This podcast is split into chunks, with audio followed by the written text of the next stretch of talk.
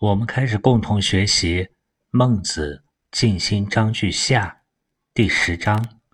孟子曰：“周于利者，凶年不能杀。”我们先来看“周于利者”这个“周”，也就是夏商周的那个“周”字。“周”是一个会意字，在《说文》中说：“周密也，密是紧密的密。”“周”字从用，从口，用和口呢？就会意为人的言语周密严谨。另外，从甲骨文“周”来看，“周”的甲骨文呢，从田，中间有四个点，像庄稼很稠密的形状。周人从始祖后继开始，以农业耕种为主，故农业兴盛，盛产禾麦，所以用“周”作为族名。另外，还有一种说法呢，“周”字上面的“用”。是专指祭祀这种大用，而用上面的四个点呢，代表祭祀所用活人的鲜血；下面的口代表用来祭祀的人口。在历史上，西伯侯周文王创立的周，早期是殷商的附属国，他的一个主要任务就是为殷商祭祀，来掠夺羌人、夷狄，押送到殷商去进行祭祀。所以用周作为他的族名，后来又作为其国名和朝代名。周字在之后又发展出来很多引申义，物体之间紧密相连则牢固，所以周引申为紧密牢固。用在人与人之间呢，这种亲密是人情关系的密，所以又指亲密。比如《论语为政》中所说：“君子周而不比。”小人比而不周，君子的这种周是全体皆周密，不是与其他个别个体之间的比。我们在前面也学习过，周遍贤这三个字的意思都有遍布、全部的意思。比如系辞中所说：“知周乎万物而道济天下。”另外，周字还可以指完备、周全、环绕。或者时间上的一年，周于利者这四个字，我们可以理解为在财富上很周很充足。这样我们就把这个周字理解为一种状态，充足的状态，或者是积蓄很多，而把利字呢理解为名词性的财富利益。这样的一种行为呢，仅仅是外在财富的积累，这种积累使他能够。凶年不能杀，因为积累的财富比较足，用之有余，所以到了荒年，他能够不困不杀。杀字这里可以理解为窘困。另外，我们还可以把利字理解为动词性的积极的利于他人的行为。那么周于利者，就可以理解为充分的做一些利他的行为的这种人。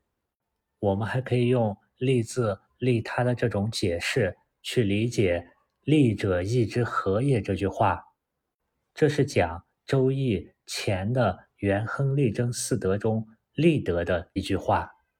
这样的话，“利者义之和也”这句话，是不是也可以理解为做出对他人有利的这种行为呢？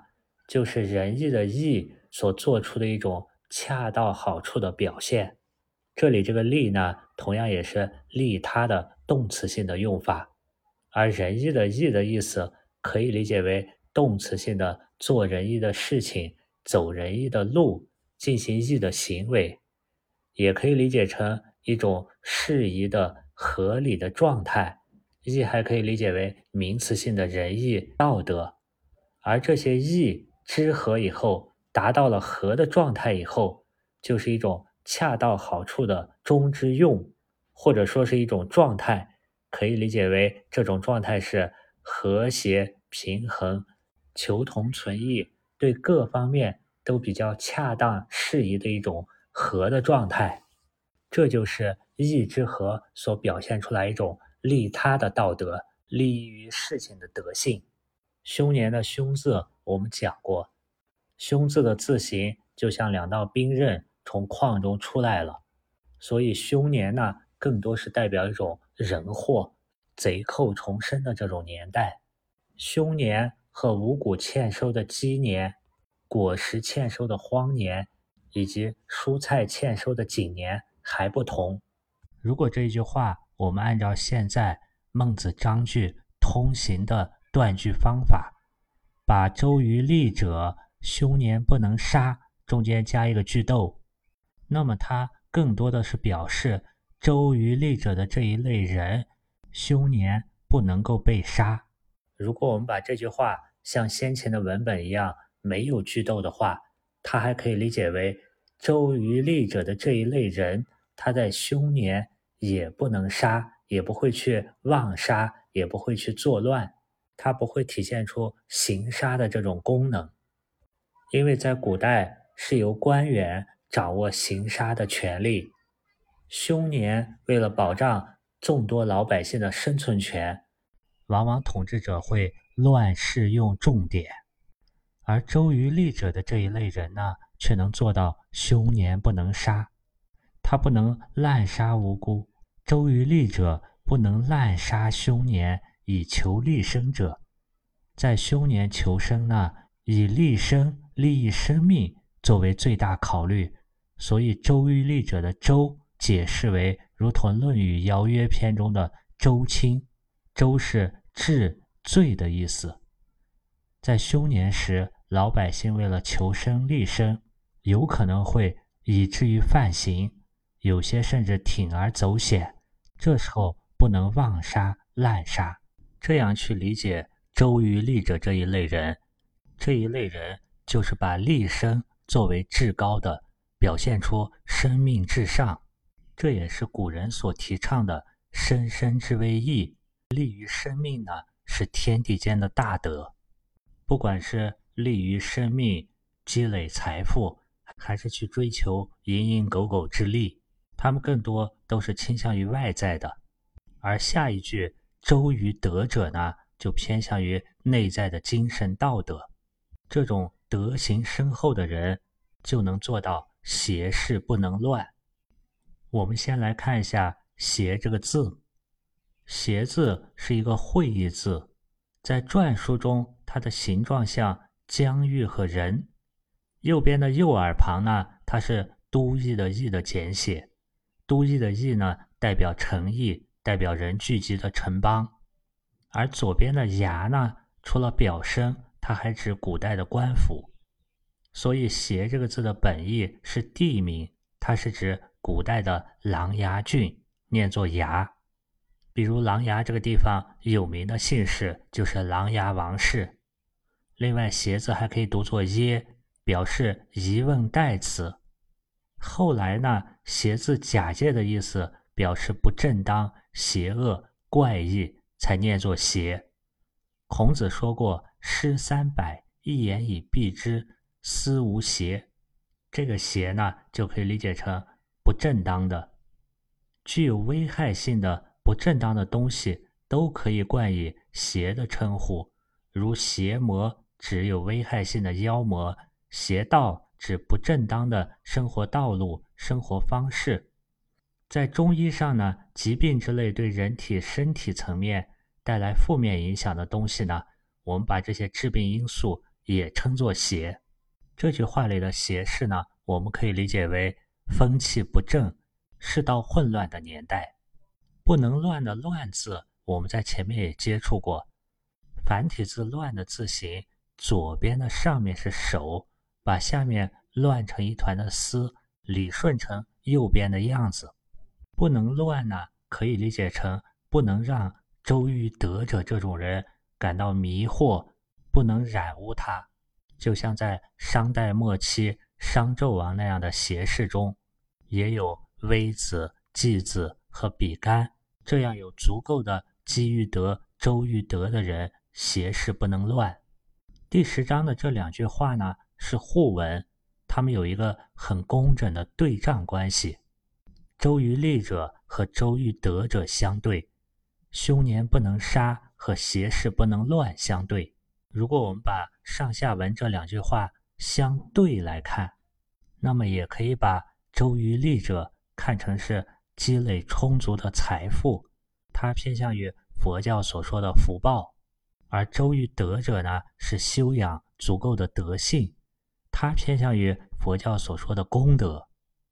佛教中有一个故事，叫做“修福不修慧，大象挂璎珞；修慧不修福，罗汉托空钵。”曾经在迦叶佛住世的时候呢，有这么兄弟二人，都出家修行。哥哥呢，喜好持戒坐禅，一心求道，而不理俗事，不理世人，不做布施。弟弟呢，喜欢做布施，修人天福报，而自己呢，又喜好各种俗世的嗜好，经常破戒，对德行方面不太重视。待到释迦牟尼佛出世的时候，哥哥仍然出家修道，并且证得了阿罗汉，但是呢，福薄，经常衣食不济。同样是和其他同修们结伴乞食，别人能够乞讨到食物，广受欢迎，而这个哥哥呢，经常乞不到食，忍饥受饿。身为罗汉，也常常是托一个空钵。另一方面，弟弟呢，投胎成了一个大象，力气非常大。非常勇猛，但是智慧不够。弟弟这个大象呢，由于力气很大，深受国王喜爱，用各种上好的金银珠宝来装饰它，经常让它身上披满了璎珞，可以说享受了各种人间的福报，属于周瑜力者。但是呢，却缺少智慧德性。在这个故事里，是把周瑜利者比作修福，修福报呢？可以避免自己不被物质缺乏所困，和外在的修福报相反，修内在的智慧德性呢，就类似于这句话的周于德者。这样的人通过自我的内在修养，可以保持一心不乱。在六祖坛经的坐禅品中，六祖解释什么是禅定，也和这个类似。六祖说：“外离相即禅。”相是种种外相的相，禅定的禅字呢，右边一个单，左边一个士，能够从世间万物千变万化的外相中，把握那个根本的单一视线不变的本体，就可以叫做禅。而什么叫做定呢？六祖慧能解释：内不乱即定，外若着相呢，内心即乱。如果我们一再的追求外在的利益，而不去追求利益他人的这种利德，那么即使做到了凶年不能杀，也不能做到邪事不能乱。如果外若离相呢，心即不乱，因为我们的本性是自静自定的，只因为对外见静思静即乱。若见诸境心不乱者，是真定也。佛家的这种见到自己的本性清净，也类似于儒家所说的“至于道有恒心”。关于这一点呢，孟子在前面《滕文公章句上》的第三章中也提到过。他说：“明之为道也，有恒产者有恒心，无恒产者无恒心。苟无恒心，放屁挟持，无不为己。”这里的这个“邪”呢，指的也是不正当、不正派、为非作歹。第十章中的“邪事”，我们可以理解为它是和正道、正当的世道相反、相背离的世道。这个用法呢，跟孟子《公孙丑上》所说的四种言辞中“邪辞知其所离”用法也是一样的。“邪辞知其所离”也是讲那种。不正的言辞，能够知道它背离正道。那么在道家中是如何描绘这种周于德者，或者说内在一心不乱者呢？达到周于德者呢，也可以理解为就是达到了圆满，达到了德的最高点的人。在道家的四种划分中，从高到低是真人、智人、圣者、贤者。最高境界的真人呢？是水火都不能伤害他，与天地合一的，也是《道德经》所说的“其用不弊，其用不穷”。能做到清净为天下正者，自然就邪事不能乱。从第十章这两句，我们也可以看出，如果一个人能从追求个人利益、追求小利的周瑜利者，转变成一个为天下求大利、利益于天下苍生的周瑜利者，就像大禹后稷那样，就也可以说同时做到了外圣和内王，在内在也做到了周瑜德者。如果做不到这样，那么在邪事乱世之中会怎么样呢？我们看第十一章。第十一章，孟子曰：“好民之人，能让。”千乘之国，好民的好呢是第四声，可以理解为喜好或者是重视某一方面。喜好重视哪方面呢？名，甚至为了追求自己的名望，能够流传千古，能够比得上尧舜，这种好民之人能做出能让千乘之国的行为。比如前面第一章在梁惠王篇中提到的，当时。齐国伐燕的时候，齐国是趁着燕国内乱去征伐他的。燕国为什么会内乱呢？就是当时的燕王哙特别好民，为了使自己也有尧舜那样的禅让之名，把国君的位子让给了当时的宰相子之，进而引发了燕国的一系列内乱。这种让千乘之国，并不是真正的禅让给贤能之人。背后的目的更多是为了追求一个好名声，而不是像尧舜那样禅让，或者像伯夷、叔齐、泰伯那样推位让国，让给贤能之人。这种好名之人呢，实际上还是为了追求某种外在的名利，并不能做到周瑜得者那样邪事不能乱，内在疑心不乱。所以让国所选的人呢，也就所托非人。我们看一下“能让千乘之国”的这个“让”字，繁体字的“让”呢是一个形声字，它右边的部分呢，除了表音也表意，意思是解衣耕地。刻在青铜器上经文的字形，就像人往前弓着身子，侧身伸两手解开衣服的字形。解开衣服，努力的耕地，也体现出一种奋发向上的做事状态。它也表示把坚硬的地表扒开、扒松，所以左边加一个土壤的“土”呢，代表比较松的、适合耕种的土，叫做壤；而左边加一个“言”呢，表示谦让。比如《尚书尧典》中所说，尧帝就是永恭克让。另外，“言”字旁的“让”呢，还指避让、退让，也指把好处让与别人。比如《吕氏春秋》中说：“尧以天下让舜，而千乘之国呢，差不多是中等规模的诸侯国。千乘的规模是多大呢？大约是步兵、骑兵加起来十万人左右。那时候的国，并不是现在中国的概念。《说文解字》中说：‘国，邦也。’而段玉裁对《说文解释》的注解中又说：‘邦，国也。’在《周礼》中说。”大曰邦，小曰国。面积比较大的叫做邦，联邦的邦；而面积比较小的呢，叫做国。从“国”的繁体字字形也可以看出来，它从围从或，围就是一圈的那个类似于口的，它代表一种围绕、包围，或者把它理解成一圈的城墙，所以它的面积不会很大。唐朝孔颖达的著书中说。若其功大，使之开国为诸侯。一个朝代开始的时候，如果某人建立了很大的功劳，那么就给他分封一个国，称他为诸侯。孟子先是举了有些人喜好不朽之名，他会让千乘之国。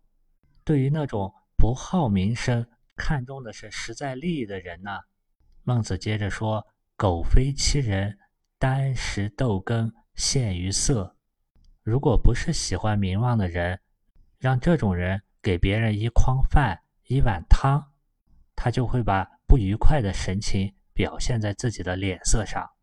对于这句话呢，还有另外一种理解，我们可以把“苟非其人”和“箪食豆羹陷于色”呢看成是说两个人。对于那些好名之人，如果碰见合适的人和情景，他能够做出能让千乘之国的事情，来追求一个好的名望；但如果碰见不能给他带来好名望的人，狗非其人，不能让他成名的人，那么碰见这类人，如果让他让出丹石豆根这么小的东西，他也会把一种恼怒的神色表现出来，因为他的本性就不是轻富贵、轻名利的那种。前面做出能让千乘之国呢，只是为了追求名声。这种能让千乘之国是一种矫情，是勉强自己去做出来的。而对于单食豆羹这样的小事情呢，不自觉的就会真情流露于脸色。这也是现在我们所说的细节，往往流露出一个人的真性情，或者说他能够短时间内为了好名，为了利益。他能够掩饰自己，但他做不到像周瑜得者那样长时间的邪事不能乱，因为邪事的事呢，一视是三十年，是一个比较长的时间。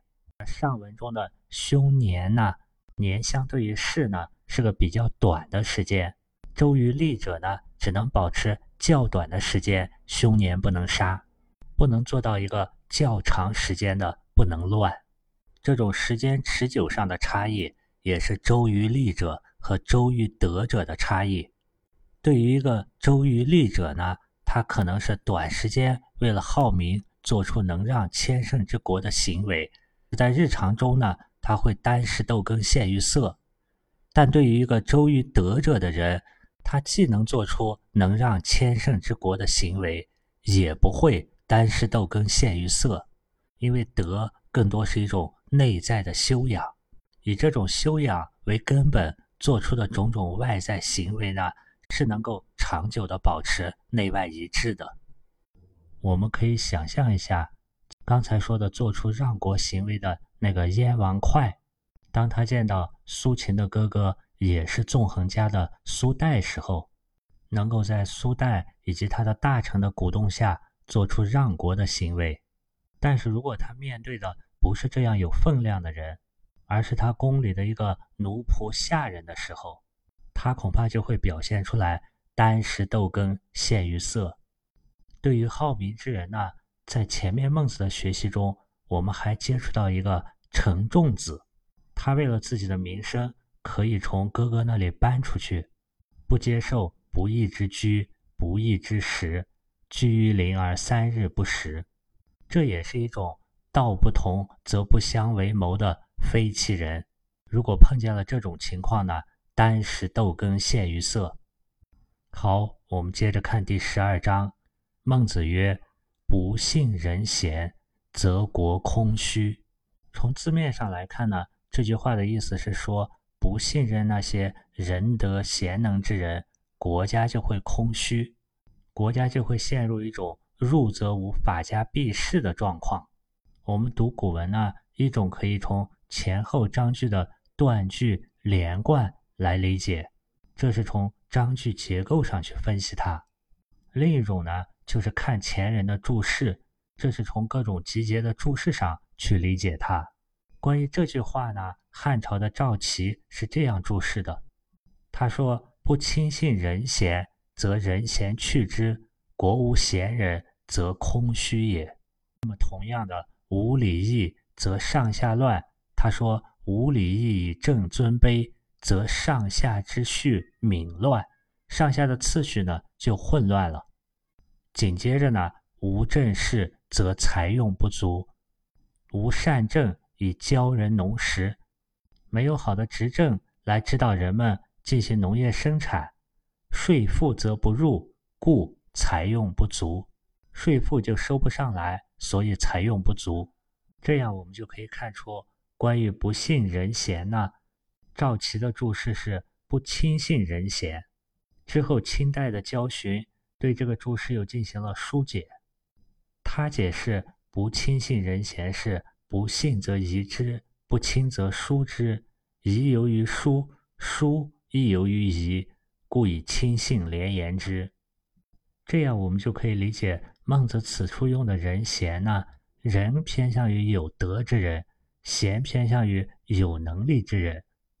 古人讲究选贤任能，如果国君不能用仁德之士，不能选贤举能，国家就会显得空虚无人。所以这里的空虚可以理解为人才方面的空虚。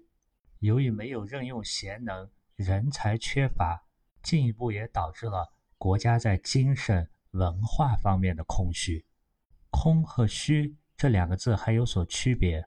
空是一个形声字，上形下声，上面用来表形的部分就是孔穴的意思。段玉裁注解就是今天俗语所谓的孔洞的孔。另外，穴字的小篆呢，就像窑洞空虚的形状，所以由洞穴空虚，空又引申为空虚内无所有。同时呢，空又可以读作空，它指。财物空乏，也指穷贫乏。比如《论语先进》中描写颜回就说：“回也，其属乎？履空。”和空的本意是孔穴不同。虚这个字呢，它的本意是大土丘、大丘也，本指大丘土山。因为它大呢，则空旷，故引申为空虚。虚也是个形声字。上升下行，下面的形状呢就是一个大土丘，上面的部首呢是虎字部，因为老虎作为百兽之长，所以上面的部分既表身，也兼着百兽之长，是百兽之中最大的这个表意的意思。由于虚指空旷无物，所以它又引申为空虚，或者指使空虚。比如老子在《道德经》所说：“虚其心，实其腹。”另外，虚呢还指不足。在《周易》的损卦中就有“损益盈虚，与时偕行”的话。这样，我们再从象上回过头来看“则空虚”，“空”和“虚”这两个字，“空”就好像把国家中间掏了个洞，掏空了；“虚”呢，就好像国家很空旷，没有什么东西。对于“无礼义则上下乱”这句话，南宋的朱熹朱子在他的《四书章句集注》中说：“礼义所以辨上下，定民治。”由于朱熹朱子对四书的章句划分特别有心得，尤其是对《大学》《中庸》这两本书。另外，朱子对四书的集注呢非常简明扼要，所以南宋之后大概八百年左右的时间呢。科举考试选取的标准教材都是朱子的四书章句集注。朱子集注对这句话呢就非常简明。他所说的“所以辨上下”，更多是对礼来说，因为礼是建立一个稳定的次序。通过礼呢，我们就能分辨清楚上下关系，不至于混乱。定民治呢，主要是说义，义者宜也。有了仁义的义。人民就知道适宜干什么，该去做什么，人民就可以定民治。通过义的引导，人民的治也就有了方向。关于最后一句“无正事则财用不足”，朱子是说：“生之无道，取之无度，用之无节故也。”他引用隐士的话说：“三者以人贤为本，无人贤，则礼义正事处之。”皆不以其道矣。如果大家都不信人贤，那必然就会滑向逐利，追求个人利益，财富呢向少数人手里集中，国家和人民呢就会财用不足。结合上一章呢，有一句话叫做“三代以上唯恐好民，三代以下唯恐不好民”。在上古时期呢，人们普遍是好民，还是希望保持一个。好的名望，去追求一个好名声，这样呢，为君之人能让千乘之国；而做官的呢，为了有一个好名声，也不会过于逐利。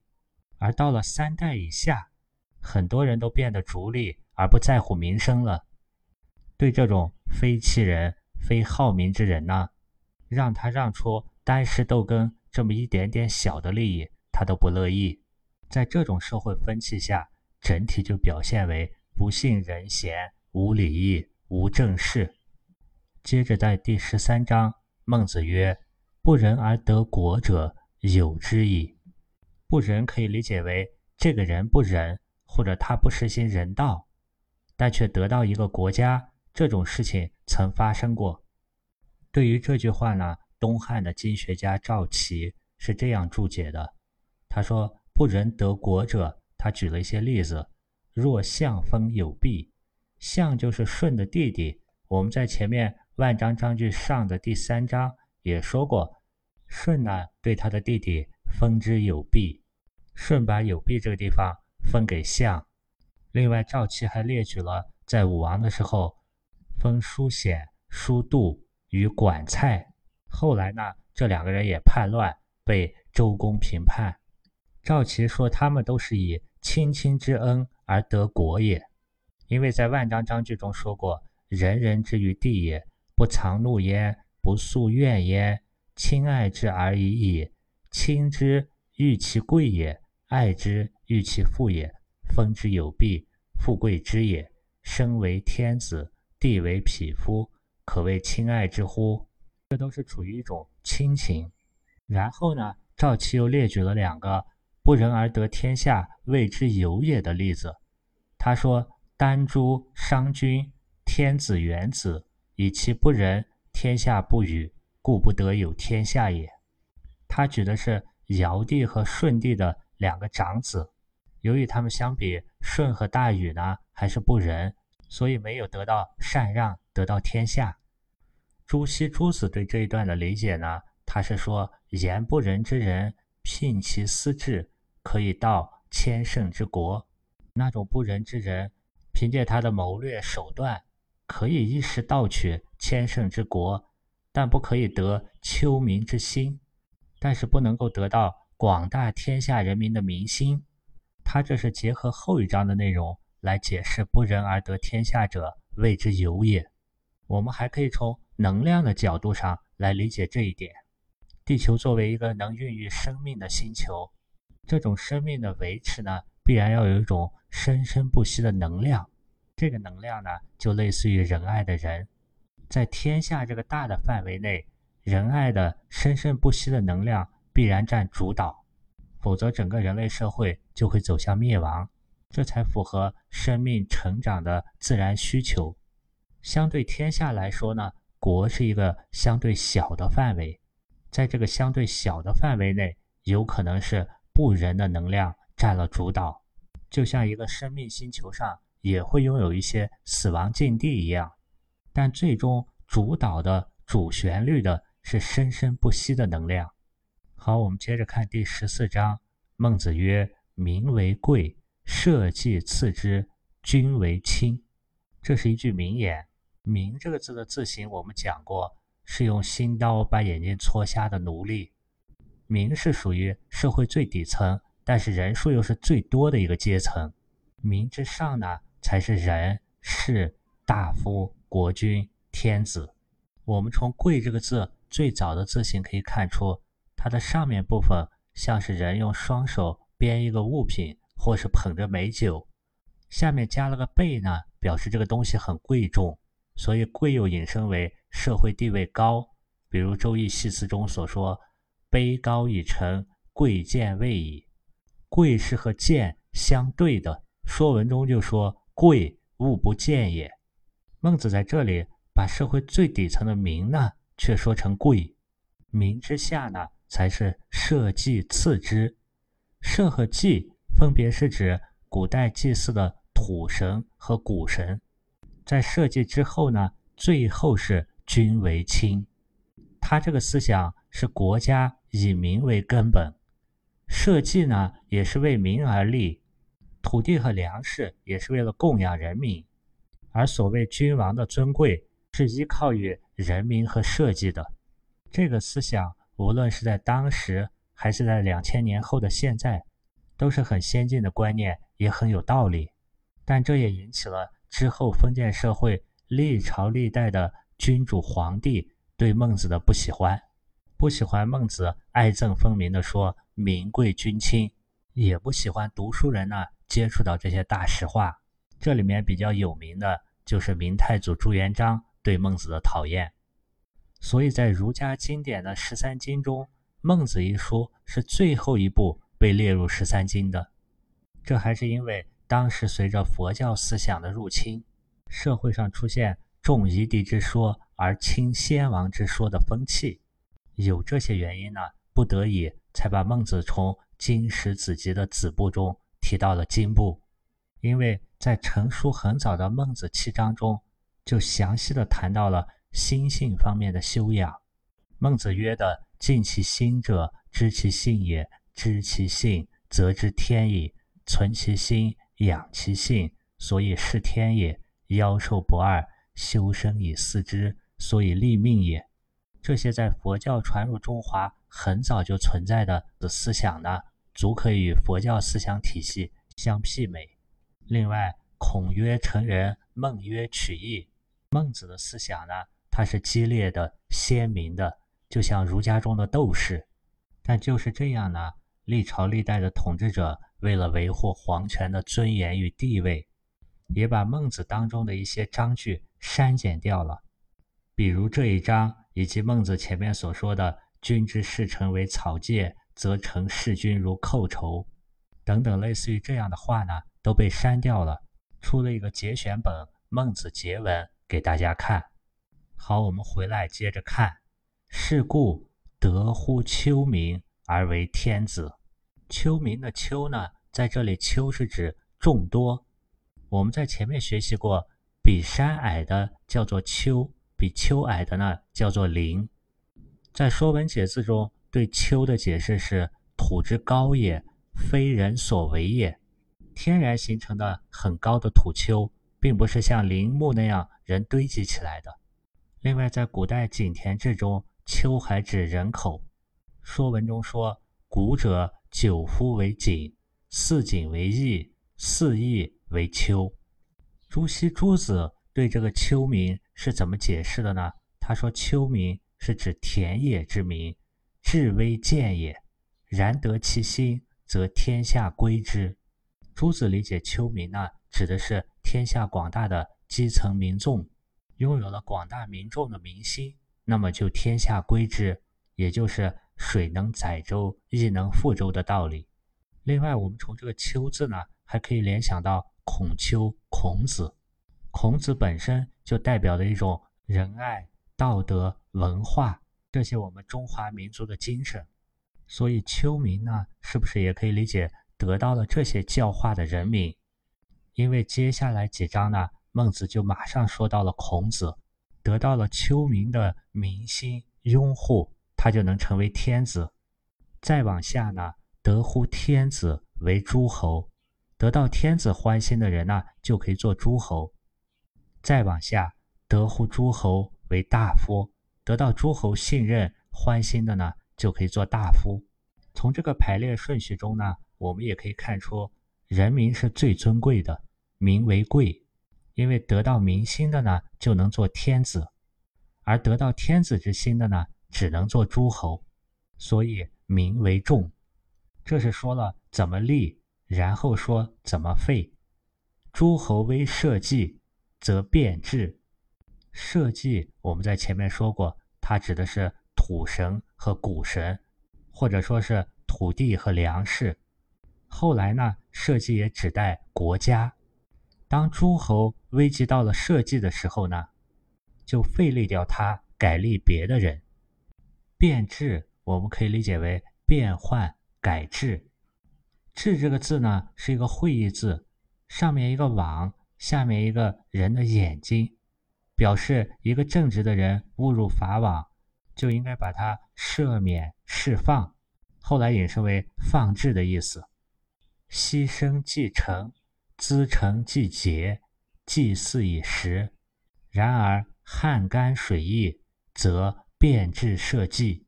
这句话里的牺牲呢，指的是祭祀用的牲畜。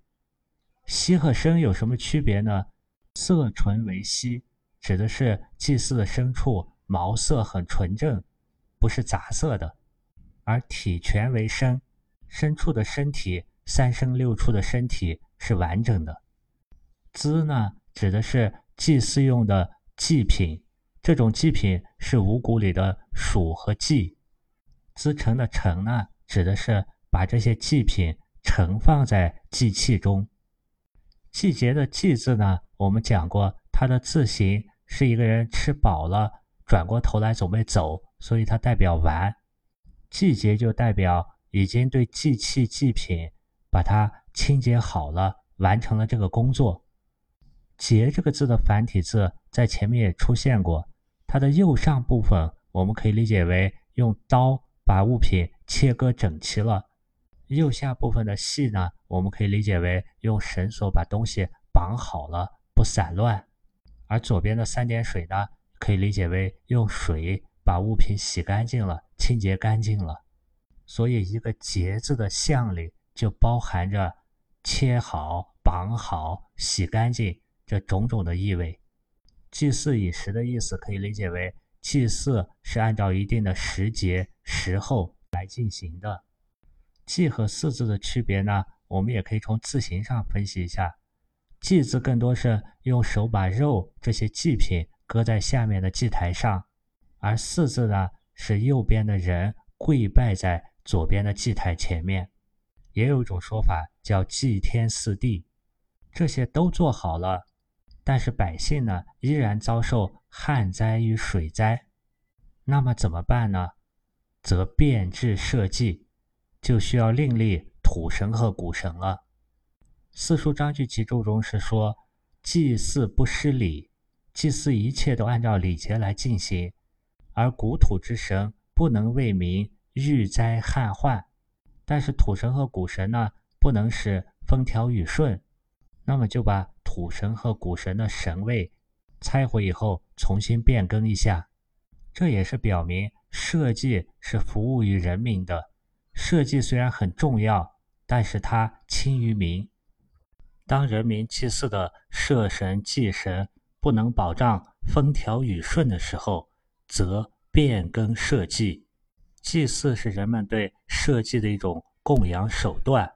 我们前面讲祭和祀的区别，也讲到，祭的字形呢是上面右边的手拿着左边的肉，祭字上半部分左边的部分，我们也可以看作是一个酒器，这个酒器的口呢朝着左下方倾斜，就像进行用酒洒向地面的这种惯例一样。早期有的祭字。还点有几个点儿，表示血滴，所以祭祀的祭字呢，更倾向于奉献、牺牲五谷这些祭品以及祭器；而祀字呢，由于右边的字形像是一个人跪在那，面朝着左边的祭台进行祈祷，所以祀更倾向于人恭敬的一种态度。另外，在《说文细传》中说，祀呢指的是祭无已也，这个已是已经的已。它和陈四五位的那个全封口的“四”不一样，已经的“已”呢是有个缺口。四既无也是什么意思呢？既无也的意思就是既这种行为不停止，不断的传承下去，不会终绝。这也是老子《道德经》所说的“子孙祭祀不辍”的意思。而这种不停止的祭呢，就是德行比较好的那一类人。他们的子孙后代不绝，这类人属于周于德者的这一类人，他们是善见者、善报者，善于为自身制定合乎的道德规范，而且坚决不会动摇，能够做到邪事不能乱，善于秉持自己认识到的道德准则而行事，所以也就能够长久的做到祭祀的祀。这样我们就可以看出。